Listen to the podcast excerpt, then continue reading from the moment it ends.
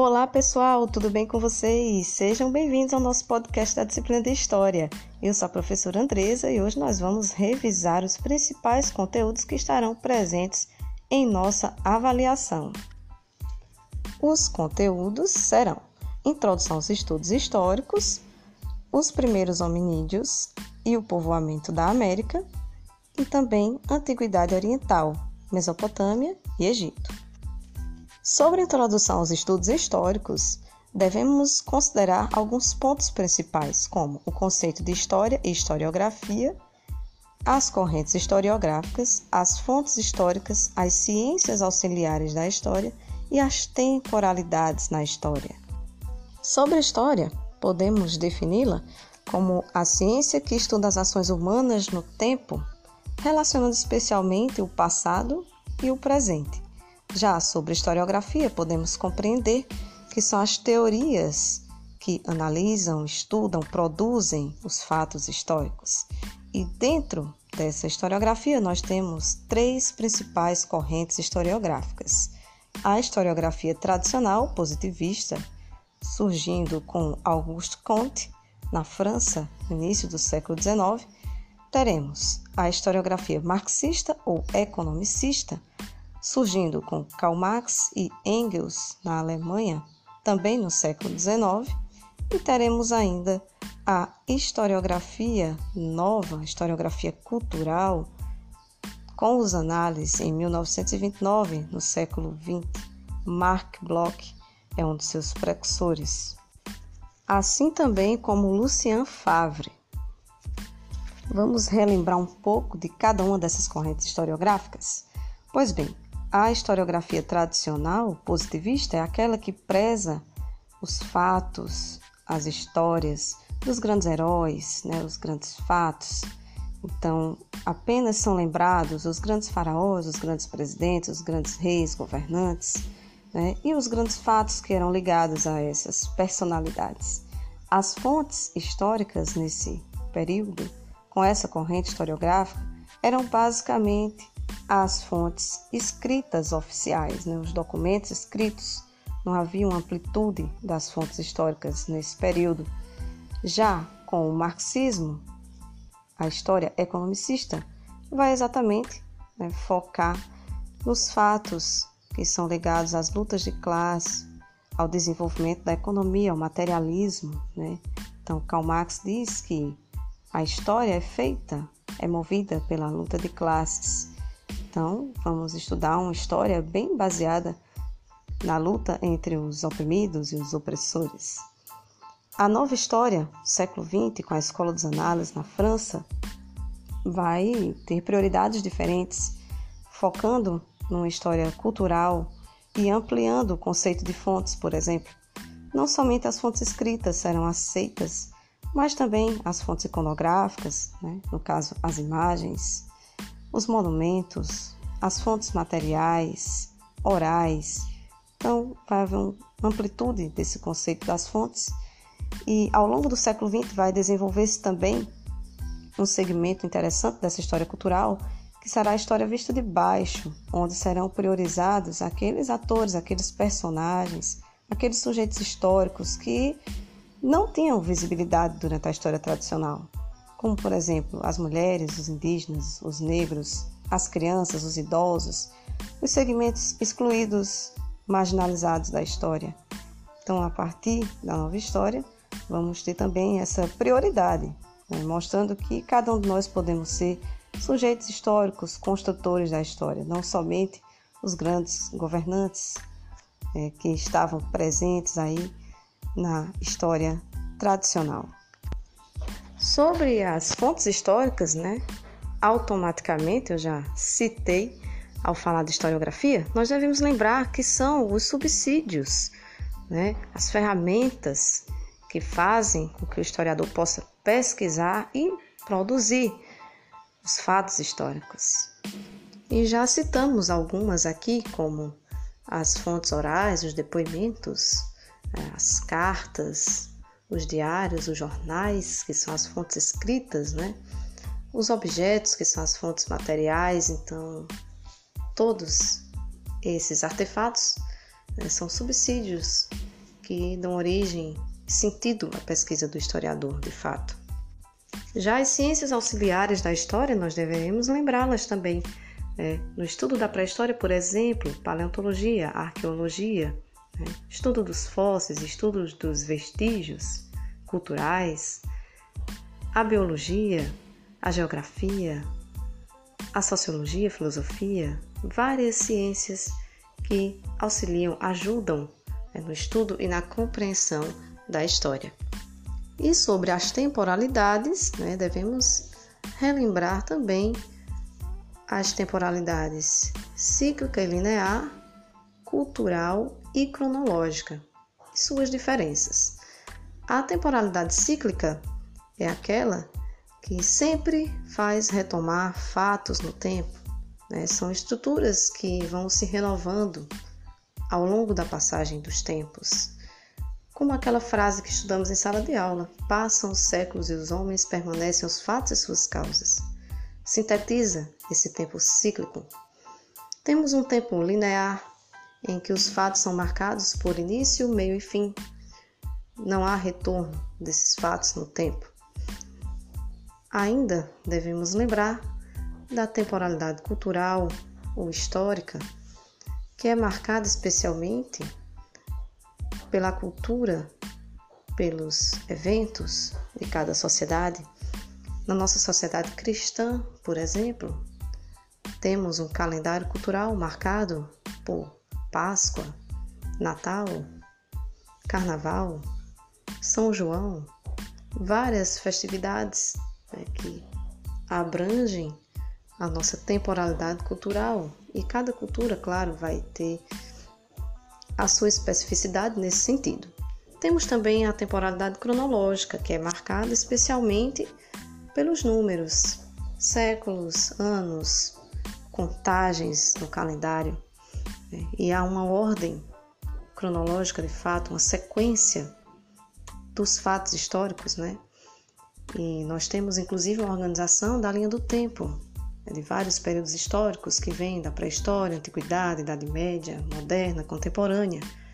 E esse é um exemplo né, da cronologia histórica, da contagem do tempo, da consideração de períodos que têm uma sequência.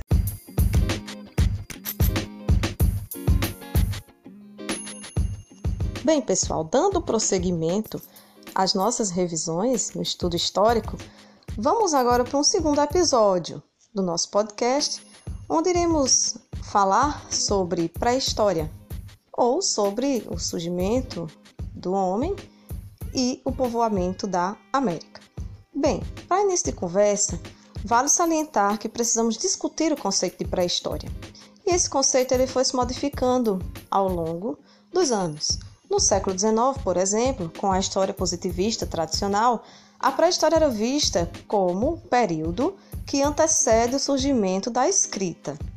Isso porque, durante esses estudos da história tradicional, eram consideradas apenas as fontes escritas oficiais. Então, todo o artefato cultural produzido pelo homem pré-histórico, como seus utensílios e as pinturas rupestres, as gravuras rupestres, não eram consideradas fontes. É, no caso, as fontes materiais e as fontes iconográficas. A partir do século XX, com a nova história, a escola dos análises, nós vamos ter uma modificação desse conceito. Então, a pré-história passa a ser o período que vai do surgimento dos primeiros hominídeos até o aparecimento das grandes civilizações, como, por exemplo, Mesopotâmia e Egito, que vamos estudar em breve, certo? Então, dá para a gente ir relacionando o assunto de historiografia a o período pré-histórico, quando fazemos essa análise. Né? Na nova história, a gente percebe que o conceito de fontes ele se ampliou e então todo artefato cultural produzido pelo homem passa a ser considerado fonte histórica, né? As fontes orais, as fontes iconográficas, as fontes materiais. Então, é, os utensílios produzidos durante a pré-história, é, as pinturas e gravuras rupestres vão passar a ser consideradas fontes históricas e por isso o conceito de pré-história ele vai sofrer essa alteração. Então parece que essa expressão pré-história ela se torna preconceituosa, né? Como se a gente pensasse que aqueles povos que não têm escrita também não têm história, mas já vimos que não é bem assim.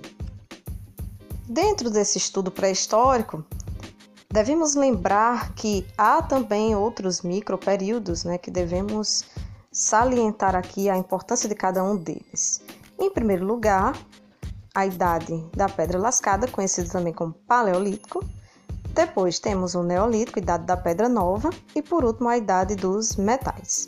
Quais as principais características do Paleolítico? O ser humano era nômade, não tinha um lugar fixo, era também caçador e coletor, e houve nesse momento a descoberta do fogo, que possibilitou né, cozinhar a carne, iluminar as noites, caçar, aquecer-se. Então foi uma descoberta bem importante do período paleolítico. No período neolítico, as principais características serão o surgimento da agricultura, tá? que vai proporcionar a sedentarização do homem, ou seja, sua fixação em um território, e tivemos também a domesticação de animais, né? além dos utensílios feitos de pedra polida, diferentes dos utensílios do Paleolítico que eram feitos de pedra lascada. Esse movimento de descoberta da agricultura vai gerar um fenômeno que conhecemos no estudo pré-histórico como Revolução Neolítica, porque de fato a descoberta da agricultura transformou a realidade desse homem pré-histórico. E a gente percebe que nesse período, né, 10 mil anos antes de Cristo, vamos né, passando por um processo em que os costumes da antiguidade vão sendo formados. E em seguida temos a idade dos metais, onde o ser humano pré-histórico ele passa a utilizar metais como o bronze, o cobre para fazer seus utensílios. Né? No Neolítico, por exemplo, era utilizado muito a questão da cerâmica, né? a pedra polida mais trabalhada. E na idade dos metais já propriamente os metais. Então a gente vai percebendo que cada período pré-histórico ele vai tendo relação com os materiais que eram utilizados, né, para produzir os utensílios naquele momento. Outro aspecto importante que entra na discussão da pré-história são as teorias acerca do surgimento do homem. Então nós vamos ter as teorias ligadas às religiões, né, os mitos criacionistas, e vamos ter também as teorias científicas e a mais conhecida delas, com certeza, é a de Charles Darwin, né, que no século XIX publica o livro A Origem das Espécies, especulando que provavelmente um ancestral em comum teria originado duas ramificações, a dos primatas, os macacos, e a dos hominídeos, a nossa espécie. Quando falo dos mitos criacionistas, né? Falo no plural porque realmente são vários. Na nossa cultura ocidental cristã, conhecemos a criação através do Gênesis da Bíblia, né? onde Deus teria criado o mundo e o homem em seis dias, descansado no sétimo dia. Mas outras culturas também têm seus mitos de criação, como a cultura iorubá, a cultura indígena, os povos da antiguidade, como gregos e romanos, egípcios, Cada um tem os seus mitos de criação, até que no século XIX chega uma teoria científica que vai confrontar esses mitos criacionistas. E é a partir da publicação da origem das espécies né, que várias ciências vão se firmar e o estudo da pré-história realmente ele começa a acontecer. É, um exemplo da paleontologia, da arqueologia, né, que vão ajudar muito nesse estudo pré-histórico. A arqueologia estudando os artefatos materiais, os vestígios materiais, e a paleontologia estudando os fósseis. Então dá para perceber, inclusive, né, que os estudos pré-históricos eles são jovens, apesar da pré-história ser o período mais remoto da humanidade, né, os estudos sobre esse período histórico eles são bem jovens, do século XIX para o século XX. Já que estamos falando sobre a origem das espécies, Charles Darwin, vamos aproveitar para relembrar alguns dos hominídeos, né, do processo evolutivo. Então, os principais que estudamos durante as aulas foi o Australopithecus, que viveu entre 4,2 e 1,4 milhões de anos atrás, né? Sua característica era um crânio de 700 centímetros cúbicos. O local de origem a África, basicamente a Etiópia, né, onde se encontraram o maior número de fósseis, e a característica básica é que ele possuía uma postura semi-ereta né, e já utilizava ferramentas. Temos também o Homo habilis, que viveu há cerca de 2 milhões de anos atrás, um crânio um pouco maior, né, com 750 centímetros cúbicos, também vivia na África e já fabricava alguns artefatos rudimentares. O Homo erectus, que viveu há cerca de 300 mil anos, né, com um crânio de 900 centímetros cúbicos, deslocou-se pela África, Ásia e Europa, e as suas características, né, a coluna ereta, o controle do fogo e a habilidade com as caças. Vamos ter o Homo sapiens neandertalensis, que viveu entre 240 mil anos atrás, né? O cérebro também já bem maior e representava aí cerca de 1.600 centímetros cúbicos, tá? Viveu entre a África, Ásia e a Europa, desenvolveu a fala, a religiosidade e as cerimônias fúnebres e né, o Homo sapiens sapiens, há cerca de 100 mil anos atrás, até os dias atuais, também conservando um crânio aí de 1.600 centímetros cúbicos, habitando todos os continentes e existindo até os dias de hoje. Segundo Darwin, né, havia uma seleção natural. As espécies iam se adaptando às transformações do espaço. Então, é, sobreviviam os mais fortes, né? Sobrevivem os mais fortes. E vale destacar também que a partir né, do Homo erectus que há o bipedismo e o homem começa a sair da África e migrar para outros continentes, né? E no caso, quais seriam os benefícios, né, de quando os homens começam a andar eretos? Um menor gasto de energia, andavam maiores distâncias, se protegiam melhor contra os predadores, né? Produziam mais ferramentas, o cérebro também aumentou de tamanho, né? Então foi a partir do Homo erectus que houve a possibilidade desses hominídeos saírem ali da África e migrar para outros continentes. E falando em migrações, chegamos a um ponto chave, né, desse nosso podcast, que é o povoamento da América. Como teria ocorrido, né? Há algumas hipóteses. Então nós estudamos três tá? Sendo uma considerada a mais válida até hoje, né? A primeira hipótese seria é, que o homem americano ele teria uma origem autóctone, ou seja, teria surgido no próprio continente. A segunda hipótese é que ondas migratórias ocorreram através de navegações em pequenas embarcações pelo Oceano Pacífico, vindo da África e da Ásia, né? a teoria das navegações. E temos também uma terceira teoria, que é a mais aceita até os dias atuais, que é a do Estreito de Bering, né, onde, na era glacial, uma ponte de gelo formou-se ligando a Ásia à América, né, possibilitou uma passagem do continente africano, né, do continente asiático para a América. Então, provavelmente teriam vindo em ondas migratórias diversas, né, caminhando e habitado o continente americano. Agora vamos falar né, de fósseis importantes encontrados nesses estudos pré-históricos. Vamos lembrar da questão de Lucy, que foi um dos primeiros fósseis né, de hominídeos encontrados, era um australopiteco afarensis, encontrado na Etiópia em escavações na década de 70. Recebeu esse nome porque durante as escavações os pesquisadores estavam escutando música dos Beatles, Lucy in the Sky the Diamonds, né? Lúcia no céu de diamantes, e aí batizaram esse fóssil de Lucy. Foi um dos exemplares mais antigos encontrados até hoje. No Brasil, tivemos Luzia, né? também na década de 70, o pesquisador Walter Neves, em Lagoa Santa, Minas Gerais, encontrou esse fóssil e é considerado um dos mais antigos da América, né? cerca de 11 mil anos. No Brasil, as pesquisas se concentram muito também no Parque da Serra da Capivara, no Piauí, com Niede Guidon, né? é uma importante pesquisadora brasileira. Já falamos aqui também de Walter Neves, e como salientei, as pesquisas pré-históricas são bem jovens e ainda não estão fechadas, são muito dinâmicas, todos os dias há novas descobertas, né? e um fóssil antigo, né? seja de hominídeo, seja de um animal da megafauna, ou né, de um dinossauro, por exemplo, pode é, perder esse status de ser o mais antigo de todos, né? Porque novos estudos surgem e aí fósseis mais antigos também podem aparecer. Então, o estudo ainda não está fechado, ele é muito dinâmico por essa razão.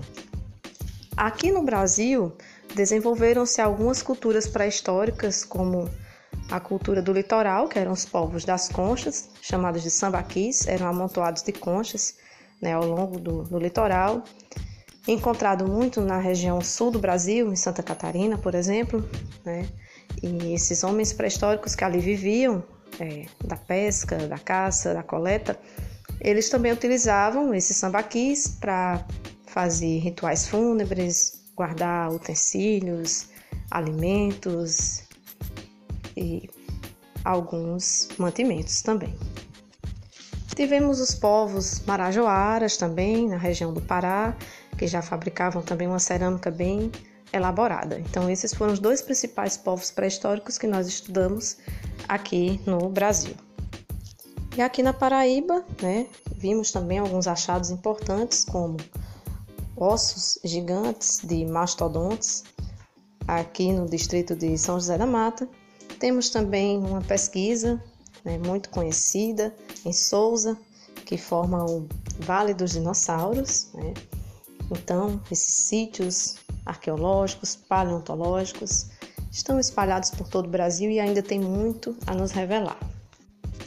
Bem, gente, acredito que com essa breve revisão já deu para a gente resgatar um pouco, né, sobre vários aspectos pré-históricos.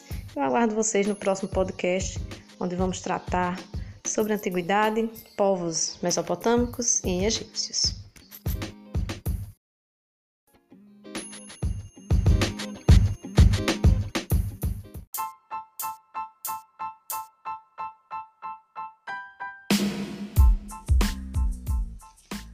Bem, pessoal, chegamos ao terceiro e último episódio do nosso ciclo de revisões para avaliação de história. E agora vamos tratar sobre as civilizações antigas do Oriente Médio, Mesopotâmia e Egito. A princípio, vou fazer aqui um paralelo entre as semelhanças e diferenças dessas duas grandes civilizações e depois vou trabalhando junto com vocês as especificidades, tá certo? Pois bem, Egito e Mesopotâmia surgem no norte da África, né, na região do Crescente Fértil, sendo a Mesopotâmia uma terra entre rios, os rios Tigre e Eufrates, e o Egito é uma civilização que vai se desenvolver às margens do rio Nilo. Então, uma região árida, seca, mas que com esses rios conseguiu desenvolver uma economia baseada na agricultura e também na criação de animais. Atualmente, a região da Mesopotâmia abriga um país chamado Iraque e o Egito, que foi uma grande civilização na antiguidade, hoje continua com o mesmo nome, é um país também do Oriente Médio, Egito, na África. Pois bem, gente, essas duas civilizações né, tiveram traços em comuns. Não só o desenvolvimento ao longo dos rios e a economia baseada na agricultura, mas também o modo de produção asiático que adotaram que baseava-se na sociedade hierarquizada e estamental, com pouca mobilidade social, no controle das terras pelo Estado, a produção de excedentes agrícolas que serviam de tributos e eram pagos ao Estado. Tínhamos também a escravidão, baseada nas dívidas e nos prisioneiros de guerra, e também as grandes propriedades agricultáveis, né? Então, esse era um ponto em comum entre Egito e Mesopotâmia. Em relação aos aspectos religiosos, por exemplo, também há algumas semelhanças e vamos destacar as diferenças, né? Eram politeístas ambas as civilizações, ou seja, acreditavam em vários deuses, né, em suas mitologias. Os egípcios, em especial, acreditavam numa vida após a morte, os mesopotâmicos não. Então, como a religião comandava a vida desses povos, os egípcios, por exemplo, desenvolveram né, a construção de grandes pirâmides, que na verdade eram grandes túmulos, que abrigavam os sarcófagos, as múmias, as riquezas dos faraós, né, para desfrutar nessa vida após a morte. Já os mesopotâmicos, também guiados pela religiosidade e o fascínio pelo estudo dos astros, eles construíram grandes estruturas conhecidas como zigurates E eles consideravam que os igurates eram o templo dos deuses na terra, era a morada dos deuses. E lá eles faziam seus rituais né, é, dedicados aos vários deuses que adoravam. No alto dos igurates também era muito comum que eles construíssem observatórios astronômicos e com esses estudos eles deram origem né, às bases da astronomia, da astrologia, aos estudos também dos signos, né, a divisão do ano em 12 meses, criaram um calendário, então os mesopotâmicos eles se dedicavam muito a esses estudos. E ambas as civilizações também dedicaram-se muito aos estudos matemáticos, né, devido às grandes construções que promoviam zigurates, pirâmides, grandes obras hidráulicas, né, como irrigação, barragens. Até por isso também ficaram conhecidos, inclusive, como civilizações hidráulicas. Ainda, né, voltando um pouco aqui no aspecto religioso, vale destacar que os deuses mesopotâmicos eram antropomórficos, tinham forma humana. Já os egípcios, eles eram antroposomórficos, tinham forma humana e animal. A organização política dos mesopotâmicos, né, a princípio aconteceu com a formação de cidades-estados independentes. E dos egípcios, eles eram formados por pequenos povoados chamados nomos, que localizavam-se né, no Alto e no Baixo Egito, até que no ano 3200 a.C., Menes unifica o Alto e o Baixo Egito e, de fato, inicia o período das dinastias faraônicas. Né? Então, a história do Egito a gente tem que lembrar que ela é dividida em um período pré-dinástico, que é o período dos nomos, dos nomarcas que comandavam essas pequenas terras, né, essas propriedades, e depois é que vem as grandes famílias, né, segmentos de faraós, que era um poder hereditário passado de pai para filho, então a família permanecia por muito tempo no poder. Já na questão dos mesopotâmicos, é, existiram diversos povos que formaram né, aquela civilização, como por exemplo os sumérios, os acádios, os assírios, os amorritas e também os caldeus, sendo esses últimos, amorritas e caldeus, né, os povos babilônicos. O primeiro império babilônico, os amorritas, e o segundo império babilônico, os caldeus. Falando um pouco das características de cada um desses povos mesopotâmicos, né, podemos destacar que os sumérios foram os grandes inventores. Né? Eles inventaram a escrita cuneiforme para facilitar as trocas comerciais. É, eles também inventaram a roda, né, a circunferência em 360 graus, as horas divididas em 60 minutos, os 60 segundos. Então, de fato, os sumérios eram povos bem estudiosos, né? Já os acádios formaram um grande império, né? Um dos seus principais governantes foi o imperador Sargão I, né? Temos aí os assírios também, que eram povos guerreiros, né? Conquistavam muitos territórios, formaram também grandes impérios. E temos aí também os povos babilônicos, né, amorritas e também os caldeus. E alguns governantes que se destacaram foi, por exemplo, Hammurabi, né, no primeiro Império Babilônico, que formou o Código de Hammurabi, olho por olho, dente por dente, baseado na lei de Talião, né, onde pagava-se na mesma moeda o crime cometido. Um exemplo que eu costumo eh, frisar junto com vocês sempre é aquela questão, né? Se um construtor edificou uma casa e essa casa caiu matando uma família, logo o construtor pagará o crime com a morte. No segundo império babilônico, vamos destacar a atuação de Nabucodonosor, né, responsável por construir os jardins suspensos da Babilônia, a Torre de Babel, que era um grande segurate, né, e essas são as principais características dos povos mesopotâmicos. E precisamos lembrar em relação aos egípcios, precisamos destacar especialmente a divisão de sua história, né? principalmente no período dinástico, o período dos faraós, onde vamos ter o Antigo Império, o Médio Império, o Alto Império e o Baixo Império. Esse Alto Império também podemos conhecer sob a denominação de Novo Império, tá? Então vou citar um pouco das características de cada um desses momentos da história do Egito Antigo, período dinástico, período dos faraós, tá? O Antigo Império ele começa a partir de 3.200 a.C., né? É, com Menés, o primeiro faraó, ele cria uma capital chamada Tines, depois transfere para Mênfis, né? E vai ser um período marcado pelas imponentes construções hidráulicas e de pirâmides, né? Como a dos faraós Kelps, Kefren e Miquerinos, em Gizé. Esse antigo império declina em 2300 a.C., quando as cheias do Nilo diminuíram, desestabilizando a agricultura, né? E ocorreram fomes, pestes, revoltas internas e externas que contribuíram de fato para o fim do antigo império, né? Nesse período também voltou é, aumentar o poder dos nomarcas e diminuir o poder dos faraós, tá? No Médio Império, que vai de 2000 a 1580 a.C., né? Vamos destacar que foi o período em que os hebreus chegaram ao Egito, mas não eram escravizados nesse primeiro momento, trabalhavam em diversas funções, né, pagando impostos, inclusive. E também houve a invasão dos Ixos, que eram é, povos asiáticos que dominaram o Egito por praticamente dois séculos. Tá? O novo império, de 1580 a 525 a.C., é, foi interessante porque os egípcios aprenderam com os Ixos novas formas de guerrear, os expulsaram do seu território, né? Tebas tornou-se a nova capital nesse momento. É, representou de fato o auge do Império Egípcio, tendo faraós famosos e guerreiros como Ramsés II, por exemplo. Houve expansão das fronteiras, né?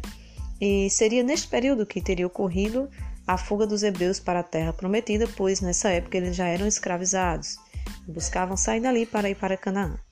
E o Baixo Império, né? É um momento de crise verdadeiramente real, né, em que a hegemonia do império, né, de toda a civilização egípcia é abalada por domínio dos assírios, né, depois dos persas, macedônicos e romanos, tá? E na Idade Média essa região vai ser dominada pelos árabes muçulmanos. Então destacamos aí as principais características dos períodos, né, aí em que se divide a história do Antigo Egito.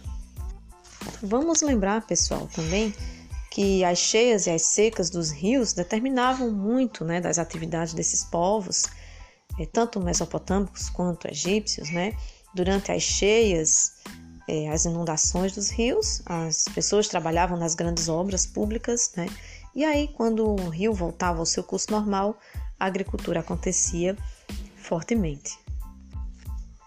Em geral, o poder político, né, tanto no Egito como na Mesopotâmia, era um poder teocrático, em que o governante ele, ele concentrava tanto o poder político como também religioso. Né? O faraó, por exemplo, ele era visto como um semideus, né? um intermediário entre os homens e os deuses. Ele era praticamente considerado um ser sagrado. Né?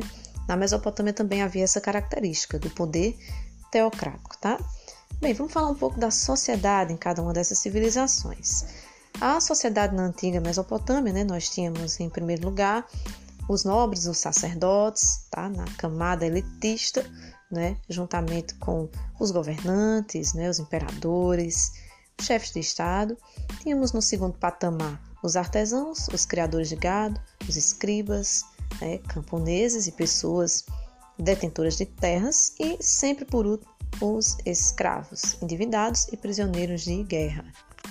Já em relação à sociedade egípcia, né, não era tão diferente. Tínhamos, em primeiro lugar, né, os nomarcas ou os faraós, no topo da pirâmide, representando a elite, junto com seus sacerdotes e nobres. Na camada intermediária, né, uma espécie de classe média, os chefes militares e escribas. Né, tínhamos abaixo comerciantes e artesãos, assim também como os camponeses e, por último, sempre os escravos. Uma característica né, bem interessante agora dos egípcios, que não podemos esquecer, são os rituais de mumificação, né, onde é, todos os órgãos eram, eram retirados do corpo, né, do cadáver, eles eram guardados em urnas esse cadáver ficava né, em uma salmoura, um tratamento com ervas e sais minerais, que era um embalsamamento, por sete dias. Né? Secavam ao sol, depois eram enfaixados com linho, né? um tecido que era muito produzido entre os egípcios, e aí eles eram colocados nos sarcófagos. Vamos lembrar também né, da pena de Maat, que era um julgamento em que numa balança, né, ali com Anubis e Maat, era colocado uma pena e o coração do morto. Se a pena pesasse mais que o coração do morto, então ele estaria condenado, né? Se o coração fosse mais leve que a pena, então ele desfrutaria plenamente dessa vida após a morte, né? E eles também acreditavam que muitas vezes a alma poderia voltar àquele corpo mumificado, por isso que eles tinham esse processo de conservação dos corpos, né? Mas nem todos eram enterrados nas pirâmides, né? Só os faraós, os nobres, a elite. As mastabas e os hipogeus, por exemplo, eram urnas funerárias mais simples, né? Destinadas às outras camadas da população, camadas intermediárias e as camadas mais baixas. Em termos de escrita, né, os egípcios desenvolveram também os hieróglifos, né, que contavam muito das histórias de vida dos faraós nas pirâmides, né. Também existiam outros tipos de escrita, como a demótica e a hierática. Bem, gente, acredito que com esse super resumo aqui das civilizações antigas do Oriente Médio, né, conseguimos contemplar os principais pontos que podem estar presentes na avaliação, tá? Fico à disposição de vocês para qualquer dúvida nos nossos plantões. Até breve, bons estudos!